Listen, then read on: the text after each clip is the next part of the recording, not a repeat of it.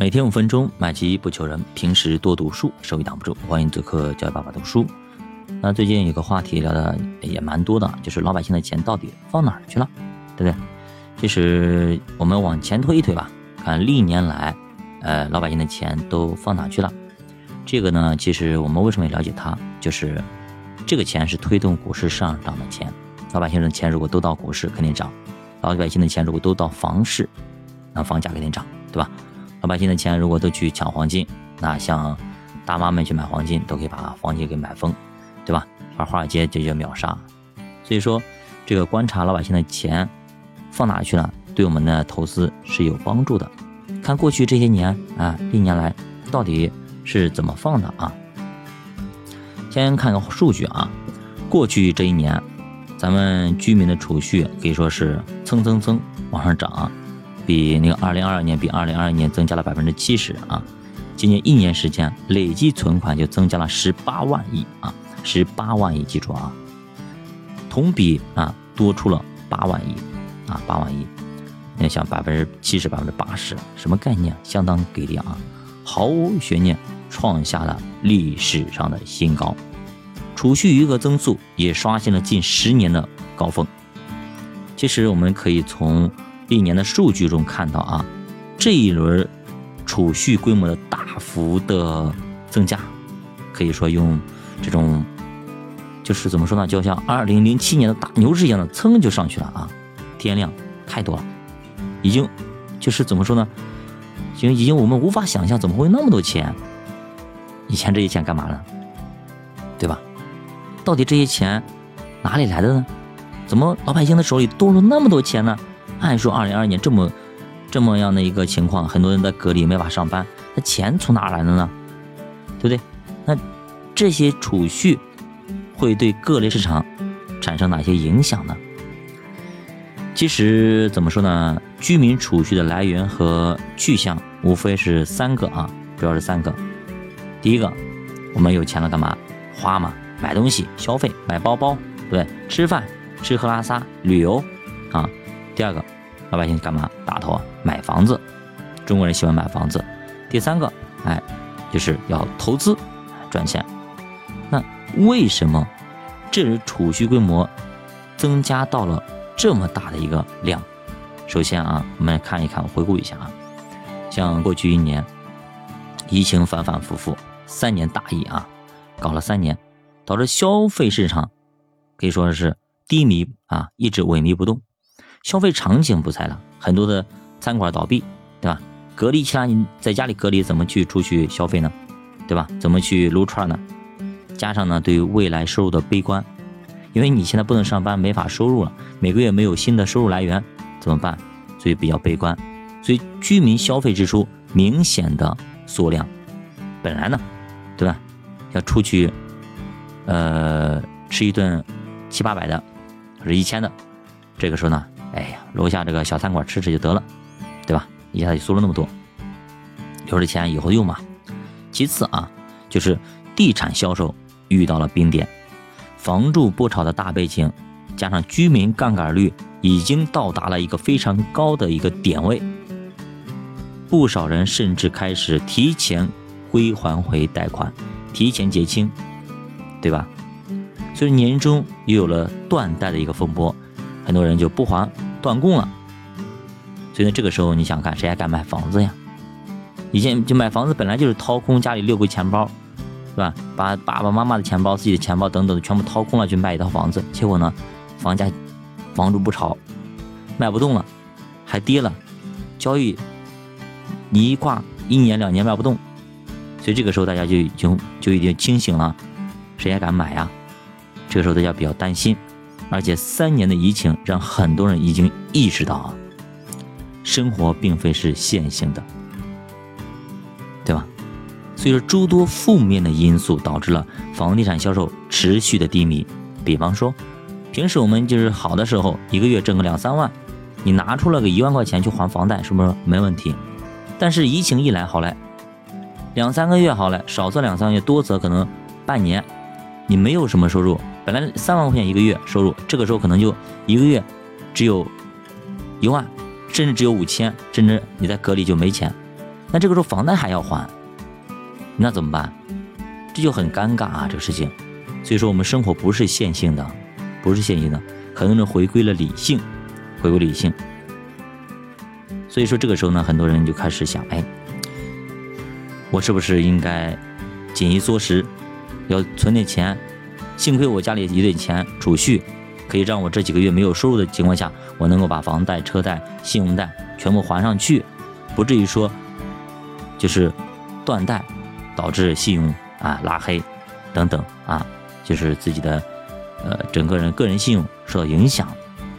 所以这也是影响很多人的一个原因啊，这就让很多大量的刚需啊改善住房的人啊，可以说这些人。本来要买房子都不买了，干嘛？全部把钱放银行去了，啊！我这边很多客户都是这样子啊，本来要买房子钱全部放银行去了，等等看，这个时候谁还敢买？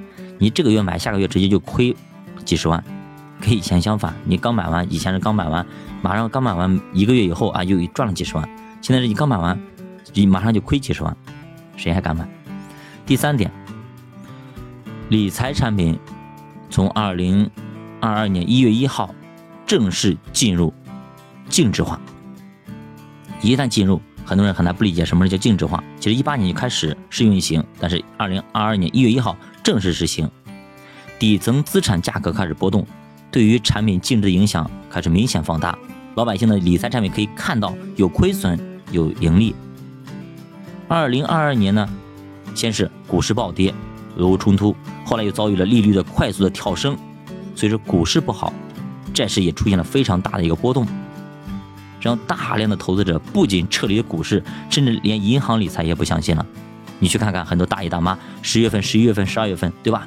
都跑银行门口堵银行去了，买个理财，本来年化百分之四、百分之三点几，结果一下子亏了百分之十五、百分之二十，甚至百分之四十五，我无法接受呀。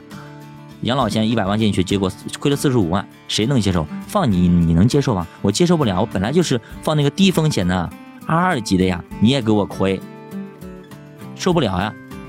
所以说，把财富转化为银行储蓄了，我也再也不买理财了。什么理财我也不管了，我就买存款，我就买定期存款。我们来个一年的、三年的、五年的存款，三年不是三点三嘛，买，对吧？哪哪怕是一点几买没问题，我就是不满意这个，我要保本，保本，保本，对吧？你去看现在所有的银行存款的人，是不是都是保本、保本、保本？你别给我讲什么讲破大天，我都再也不买理财了。在以前，理财是个香饽饽，基本上你去银行就买理财，因为理财比存款高一些吧。但是呢，现在你去看，不行，风险太大了。所以说，在这么多因素的影响之下，大家既没有意愿去买房子，也不敢去投资，又缺少消费场景，我花没地方花。都人都出不去，对吧？所以说，各路资金源源不断的向银行的储蓄涌过去，造成了本轮大规模天量的存款暴增八万亿，比二零二一年暴增百分之八十。从历史上来看，其实居民储蓄的变化也并非是线性增加的，有明显的波动。当储蓄大幅提升之后，也会有一个释放的过程，因为它不可能一直在里边存着，它总得拿出来消费吧，拿出来花吧，对吧？不然呢，你存多久？你存十年、存一辈子吗？这也不现实，利息本身就很低，它肯定有一个释放的过程。那么我们去研究一下历史的数据，可以发现啊，像二零一五年以来。我们的居民储蓄大致经历过五次比较明显的释放，那么当时都出现了什么情况呢？我们说有说读史可以明智吗？多看看历史，可以让我们明白我们当下。当时出现释放的时候，股市是涨是跌？现在里边有八万亿，可以说是比历史上都多得多的一个存款。这些存款如果一旦释放，会发生什么事情？肯定是。成倍的以前的那种情况出现，比如涨，那就成倍的涨；跌，成倍的跌，对吧？我们看一下啊。首先我们来看第一轮啊，这个这个事情发生在二零一五年的二季度。呃，大家都知道啊，二零一五年的二季度，当时发生了什么？我特别清楚。那个时候我还是个小白，我啥也不懂啊，我啥也不懂。但是呢，就是我这样小白，啥也不懂，股票什么东西，代码都不知道，还不知道开户的时候，哎，专门还跑到 PDF 的跑，通过朋友介绍，朋友的朋友那里去开了个户，在星巴克那里现场开了个户。所以那个时候是啊，二零一五年，杠杆牛全面放开。啊，股市转强效应明显的高于其他所有的资产，连我这种小白、纯小白，从来就不碰股票，认为股市是一个万恶的，怎么怎么样的一个啊，我都心动了，因为我身边人所有人都在赚钱，所有人都在聊股票，所有人都赚多少钱，看的太啊，太诱人了，那种那种那种曲线涨的曲线，那哪是四十五度角，那绝绝对是七十五度角往上涨。你想是个人是不是是不是都心动？你十万放进去，过个两个礼拜直接变成二十万，你心动吗？你肯定心动呀。所以说啊，这个时候就引发了储蓄的搬家，投资者疯狂的入市，懂的不懂的全部都开户入市，甚至二季度啊月均开户数创下了历史的峰值，我也贡献了那么一个啊，为这个历史的峰值贡献那么一个数。所以股市成了当时储蓄释放的主要的承接地。相辅相成的是，这也推升了股市泡沫不断的膨胀、膨胀、膨胀，太疯狂了啊！买进去确实赚啊，确赚钱，赚挺多的。所以说，哎，这东西比我上班还舒服啊，啊，就会有这种赚钱效应存在。第二轮看一下，二零一六年的一季度，这次主要是因为呢。地产销售的大幅的跃升，二零一五年开启了新一轮的上涨，赚钱效应凸显，对吧？因为我是二零一四年的低点买的房子嘛，二零一五年房价蹭蹭蹭往上涨，所以赚钱效应非常好。所以说，房地产成了这次储蓄释放的主要的力量，而储蓄的涌入也推升了房价的进一步的快速的提升。很明显，那个时候呢，我们宁波的房子也是啊。那个时候我买的房子，一四年的时候也就一万左右，就算好的了。后来到一五年，直接就干了一万五、一万六、一万八啊，再往蹭蹭蹭啊，这就直接就两万、三万、四万、五万往上爬了，甚至十万都出来了。你想想看，就这短短的一五年到一九年这四年时间啊，宁波的房价就从本本来的一万就是高的，到后来呢，你六七万都不算高的了，翻了多少倍？所以这就是。那一波储蓄的大搬家导致的房价的快速拉升，股市当时也刚刚经历完股灾和熔断，对吧？处于修复期，对于储蓄的吸引力并不是特别强，没人去炒股的。那个时候都买房子，挤破头皮买房子啊！你有些很多楼盘，你不交个四十万的预定金，还不叫什么钱，叫预付款，叫定金，你就没资格去摇号。所以这一轮房价的上涨。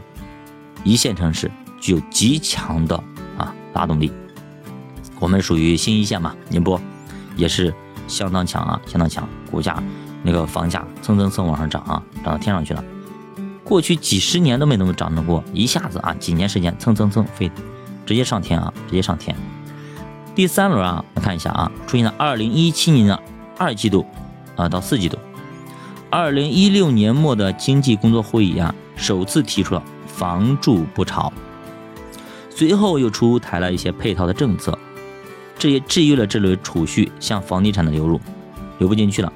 消费这边呢，社零全年基本走平，没变化，对储蓄释放也没有太多的承接，所以唯一剩下的方向就是等一下，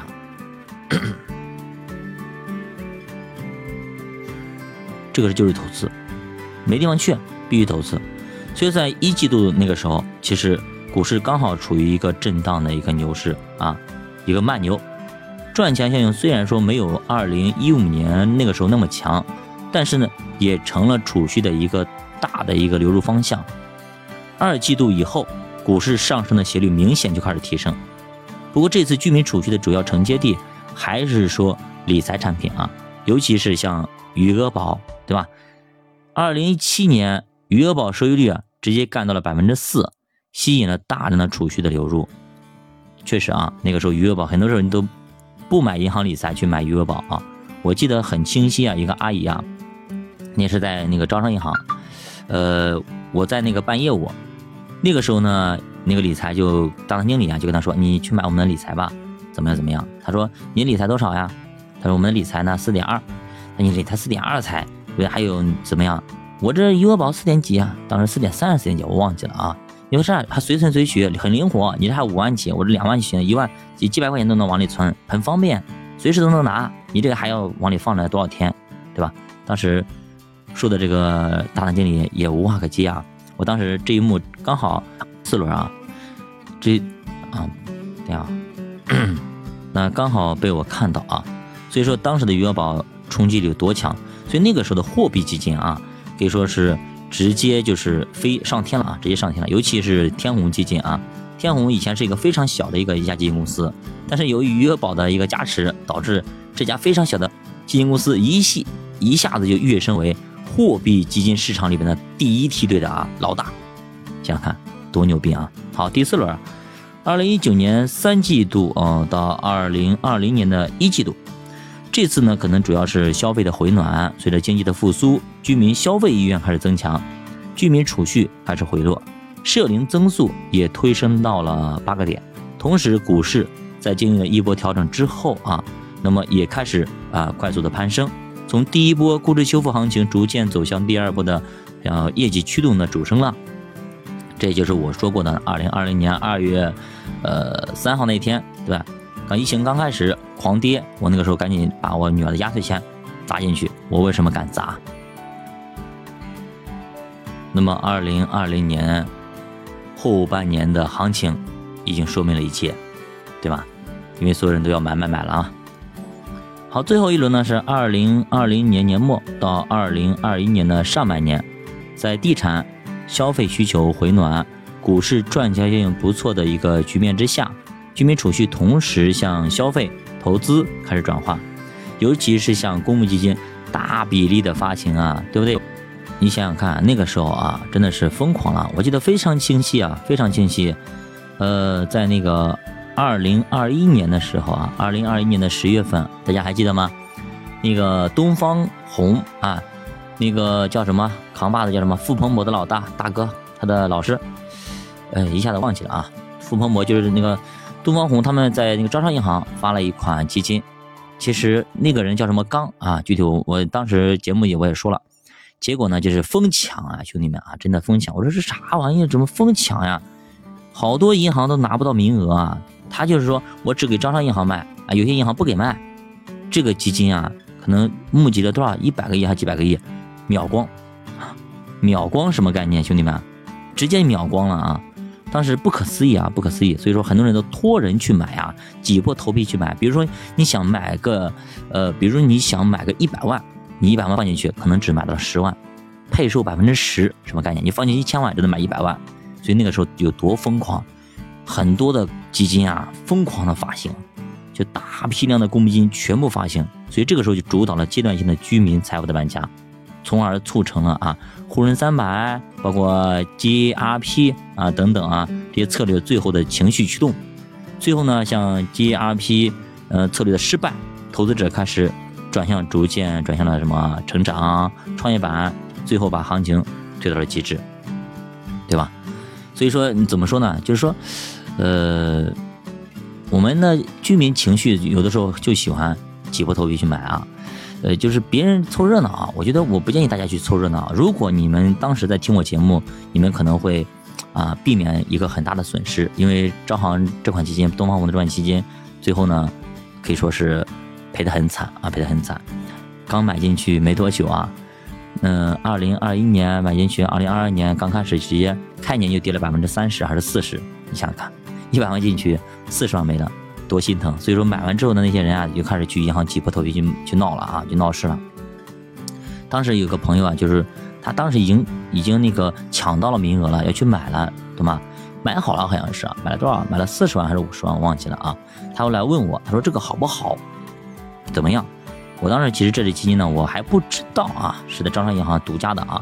我去给他研究了一下，看了一下他基金经理什么什么刚我忘记了啊，吹得很牛逼啊，什么一哥啦什么玩意了。但是我看了一下他的历史的一个，呃，天天基金查一下嘛，看他历史的一个走势，包括历史的一个管理的基金，说实话没有几只，好像只有一只还是两只，没有几个代表作啊，而且呢，业绩 呵呵两个字啊，业绩呵呵两个字。所以我说，这个基金经理的战绩在这里啊，情况是这个情况，你自己看啊，你自己看。他说这个基金很火啊，很好啊，很多人都买啊，都抢不到。我好不容易托人托关系才抢到的。我说，那你买不买是你的事情，那我不能说，呃，怎么样？我只是把这个事情告诉你。至于说你买或不买，那是您的事情，因为投资这个事情只有自己才能做出。我只是做一个建议啊，我不能说不让你买，万一他买完之后他涨得非常好，是吧？年化百分之八八到十，好像是我妥妥的好像是。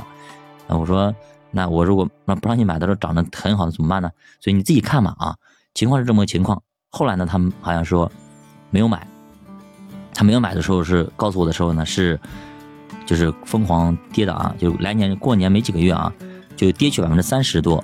然后呢，很多人都开始闹事的时候，他说：“呀，当时幸亏听你的没买，我那个时候才知道没买啊。具体他买没买，我我后来没去问他啊。就是很多人是这样子啊，确实我们做投资啊，一般不会给别人做建议啊。为什么？尤其是给亲人啊、朋友做建议，不要去做建议。你自己，你咱们学投资啊。”你自己学会了就好了，没别去嘚瑟，真的别去嘚瑟。为啥别去嘚瑟？我就说过，反复说过很多次。你说你亲戚朋友来了，问你了，买什么买什么东西，怎么买？你告诉他了，他如果赚钱了，对吧？他会来感激你吗？他会把赚钱赚的钱分给你吗？他不会。哎，阿姨真的太好了，哎呀，真的，哎，靠了你，你给我的这个方法真的非常好，赚钱。然后呢，下一步该怎么办？你会把自己套死。他问你，哎呀，这一次。你再给我说一个方法，嗯，这个时候该买什么？你因为你跟我说，你说，哎呀，这现在行情太高了，不适合买。咦，你看看，是不是？那怎么样？也藏着掖着了，是不是？不愿意告诉我好东西，不愿意分享，是不是？怎么样？你如果是坚持不告诉他，他会认为你这个人不能够相处，以后你亲戚朋友都做不成了。你要告诉他，万一因为这个行情本来就不怎么那个，告诉他他赔了，他会让你赔的。我告诉你兄弟们。他会来骂你爸的祖宗呢，真的，你关又关系还是做不成，亲戚朋友还是做不成。他赔了之后呢，他会让你，你怎么回事？你我你上次推荐的那么好，这次怎么推荐那么差？这不是推荐好不好不好，差不差的问题。你便宜的时候，你熊市买，牛市卖肯定赚钱；你牛市买，熊市卖你肯定赔钱呀。稍微一回撤，那你就卖了，是不是？这个东西就是这样子。所以说，他知识层级不在，所以那个时候他会让你赔钱，兄弟们啊，你别那个，而且你的风险非常大。这哥们儿，我跟你说，他上一次如果是投进去五十万，他赚了，他赚了四十万，他会很开心的，他会觉得哦，我这股神在世怎么样的啊？然后他再问你一个一个东西，你如果给他说了之后呢，稍微那么一回撤，他这个时候不是说投再投进五，把那九十万投进去，他甚至有可能借的所有的钱加杠杆的钱，一下子干进去五百万。如果干进去五百万，稍微一回撤十个点，他可能扛不住了。一般这种这种加杠杆资金，杠杆的资金的话，一般十个点肯定扛不住的。刚你有五百万，他亏个五十万，对吧？他已经扛不住了，是不是？一下子扛不住，他五十万让你赔，你怎么办？甚至如果是一下子遇到了这种疯狂的暴跌，一下子干去百干下去百分之二十，一百万没了，这一百万你赔他吗？你赔还是不赔？你不赔，他天天到你们家里来那个，是不是？来烦你妈，烦你爸，烦你们家里的亲人，烦你的长辈，你说你怎么样？你有钱还好，你打发一下他，是吧？我这钱就就当扔了，但你没钱怎么办？你没钱就很尴尬啊，是不是这样子，对吧？所以说，你看，你说，我告诉你，你可以自己埋个坑，你自己偷偷摸摸的赚钱就可以了，就得了，别去嘚瑟啊，别去嘚瑟，真的。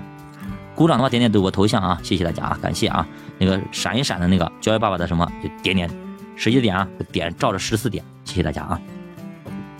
你这种话，我告诉你，在其他地方没人跟你没人跟你说的啊，也就是我跟你讲一讲啊，咱都是说实在人，对不对？不要给自己挖坑啊！再你赚再多钱，你自己就闷声说闷声发财就好了啊！不要跟别人说啊！真的，我们那个像读那个老子等等，我们有学有说过啊。中国人是这样子啊，有你赚钱了就你自己低调一点就好了，越赚钱越低调。你看古代那些富商们等等啊，他们很低调很和善。大老板，你去看那公司大老板，每个人都很低调的，穿的很朴素，怎样的？别那么高调，你以为他人家穿不起，买不起豪车，住不起豪宅吗？对吧？可以的，人家只是不让你知道而已。好，我们最后看一下啊，最后看一下，我们的做个总结吧，就结束了，好不好？就是我们看一下历年来啊，对不对？这一波又一波，一波又一波的这种情况。所以说，储蓄的它不可能无休止的堆积，就树不可能长到天上去，也当然它不可能长到地上去，北向资金它也不可能永远永远的无休止的往 A 股来流，是吧？所以说这一切的一切都应验了，一样的，就万变不离其宗，一个方法学会了，可以运用到很多种地方去，所以说。堆积了那么多的储蓄，历史上最多的八万亿的储蓄，加上本来的十万亿、十八万亿的这些钱，它放这里边，它已经严重超越了水位啊，就像水库一样的，早晚都会泄，都会怎么叫什么？它这堤坝承受不了，早晚都会把这堤坝给干嘛？给就是冲垮，然后导致洪水泛滥。所以说他肯定会想方设法的给它泄洪，不然的话危机起来这个水库都废了。所以当泄洪的时候，钱去哪儿了？要往哪流呢？对不对？只要往哪流，哪里的价格就明显的会上涨，哪里的水就会多起来。所以说我们目前来说，也就那几个方向嘛，股票就是股市呗，不管基金都算，对吧？理财。商品、房产，对吧？历次储蓄消化的过程，股市表现都还不错，多多少少都流进来。行情好了，噌拉个牛市；行情不怎么好，也会帮你抬一抬，是吧？是这样子。所以说，股市是一个短期内财富效应见效最快啊、最快也最显著的地方。钱流进去，马上就会有人赚钱。对吧？然后就会吸引更多人赚钱，比方这次恒生科技，卡进去两个月翻了多少？对不对？两个月直接翻了百分之七十，哇，这太舒服了！十万进去七万块钱赚到了，十七万有了；一百万进去七十万有了，一百七十万有了。这个东西就会蹭蹭蹭，让更多的钱进来呀，来拉它，所以它才会短期内赚到百分之七十。腾讯怎么翻倍行情怎么来的？不就是进去之后赚钱了之后？更多的钱流进去的吗？对吧？是这样子。那为什么小的公司没有？为什么腾讯、阿里会涨得最多呢？就是因为龙头效应啊！大家买都买它赚钱，都买它呀，对吧？就是这个道理啊，就是这个道理。所以股市是短期内赚钱效应最快的。你买个房子，它还有你还得放个几年才能卖，不然的话要收各种税，对吧？你买个理财还得放几个月吧。股市今天买，明天就赚了很多，对吧？有可能直接只来个涨停板。所以它见效最快的地方，这种热钱活钱就喜欢这种呢啊标的，像之前的行情短平快，哎，主要是后面啊股市的钱啊又都会被干嘛被房地产吸走，所以说就没能形成连续性，而如今又到了储蓄堆积如山的时候，所以对绝大多数的资产来说都不悲观啊，都不悲观。毕竟有钱在，对不对？老百姓干嘛呀？就是短期内赚到钱之后，他不会永远放股市，你会放吗？我也不会，把钱拿出来，拿出来干嘛？如果赚足够多，能够买买套房子，那买套房子先存着，然后以后再赚钱，再赚钱再买房子。中国人喜欢这么干，所以说中国为什么走不出十年长牛，就是因为呢，老百姓赚钱了，他不愿意待里边，赚钱都跑，所以说他一跑，股市就跌嘛，就是这个道理。像美国呢，他房子干嘛要房子干嘛呀？都是租房子住，干嘛呢？房子哎呀无所谓的，所以基本上把钱都放股市里边，吃股息干嘛的？所以长期放里边，它才会有长牛。所以 A 股以后的大方向也是这样子，因为毕竟钱放这里面利益最大化呀。放房子里面，万一房子像这种房子不炒的，卖卖卖不掉，对吧？短期内要用钱卖不掉，挂个一年两年的，烦不烦呀？没人看啊，所以变现能力特别差。所以说，我们从现在二零二三年二月五号这个时点往后看啊，我们来我们来来想一想啊，其实，呃，未来的话，只要咱们的参与者们这些八万亿的储蓄用户，他们的风险偏好如果有那么一滴滴的提升，他们敢把钱拿出来放理财、放基金、放股票啊，那么或者是放商品。等等也好，或者买房，资产价格就会有所改观。所以我们预计啊，股市、商品很可能是未来二零二三年、二零二四年的一个重要的主基调。至于说楼市，很多人比较关心。这个呢，每个城市可能不太一样啊，主要可能还得看你当地的城市怎么样。比如说我们宁波，我就可以很肯定的告诉你，周边可能会降，啊，主城区不会，甚至还有一个升值的空间，对吧？有钱人多，主城区肯定没问题，地皮是有限的，有钱人肯定要往主城区住啊，周边地区降一降没问题，打底一下平均的一个房价。但是至于说，呃。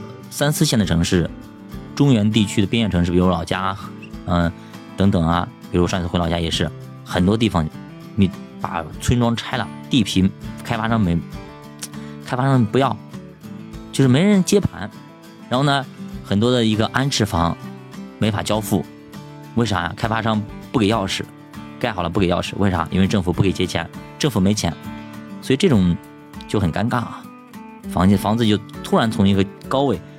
就是你降多少，人家都不要。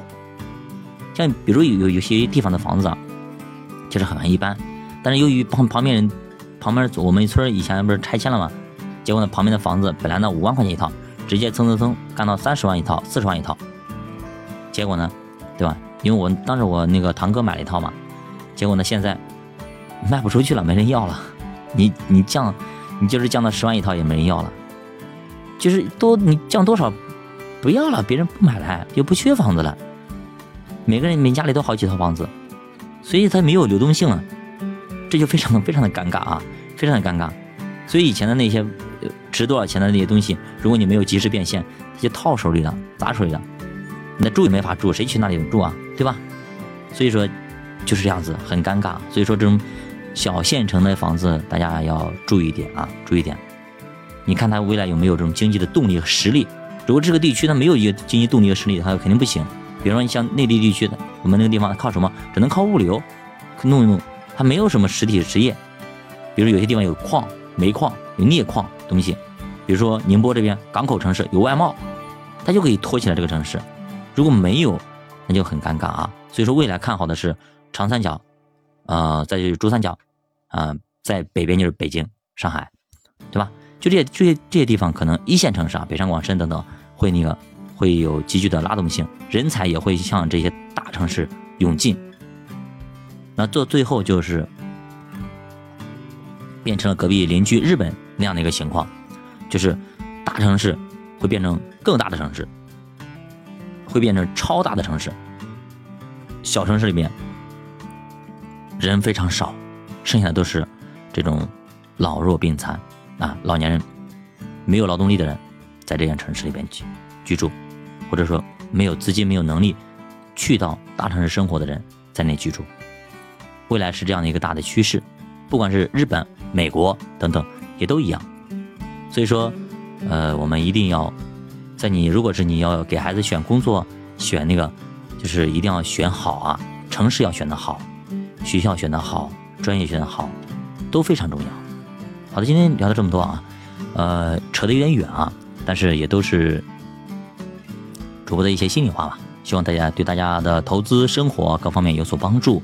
大家如果对于投资基金，呃，对于资产配置、对于法律、对于婚姻、对于很多方面的啊，包括职场等等啊，中年危机啊等等，呃，如果有一些疑问，也欢迎大家关注主播，跟主播留言，加入主播新品团。